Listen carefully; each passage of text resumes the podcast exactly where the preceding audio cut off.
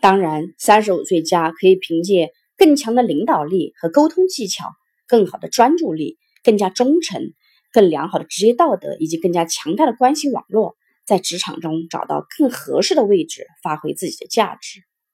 三十五岁加还可以重新进入学校接受培训，跨界去学习完全不同于以往的经验和经历，增加自己现有知识和经验的广度和深度，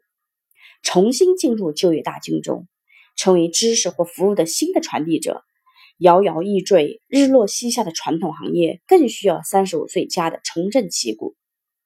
此外，创业也是一条出路。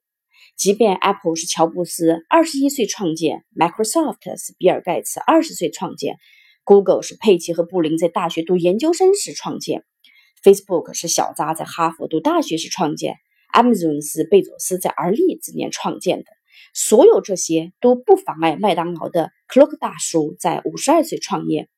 完成从底层窜升到顶层的逆袭，也不影响任正非四十四岁创业，成为中国最成功的民营企业领袖之一，更阻碍不了老干妈陶华碧四十二岁绝境逢生，扬名海内外。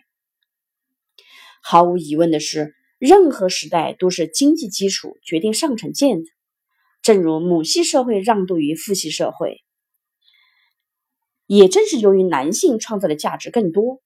今天的时代，年长的老鸟，实际并不老的青壮年，也即将让渡于更年轻的小白。